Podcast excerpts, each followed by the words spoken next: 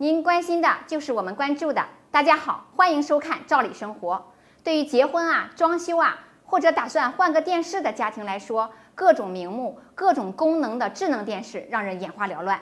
什么语音电视、2K 电视、4K 电视、哈曼卡顿印象电视、曲面 3D 超薄电视，各种各样，价格不菲。到底怎么选才能最适合自己呢？不当冤大头。今天呢，咱们就聊聊这个话题。首先，大家其实要明白，选电视啊是选什么？说白了就是选一个超大号的显示器。选好面板呢是关键。什么各种功能啊，在生活中语音呐、智能啊，看上去很美好，实际上呢也用不上几回。说到选这个大号显示器，为了满足观看效果，大家要关心色域、色数、对比度等色彩表现，这个呢不能忽略。从技术层面说，现在主流的趋势呢是 OLED 面板和主动式 HDR 技术，这是让观感产生质变的核心技术。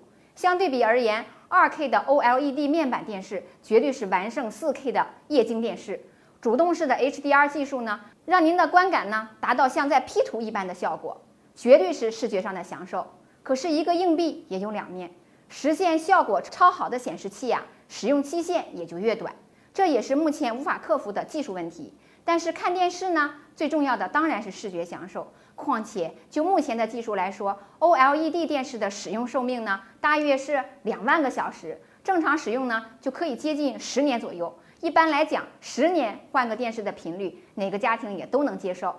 好了，今天的话题呢，咱们就先聊到这儿。感谢您的收看，欢迎您积极与我们互动交流，咱们明天见。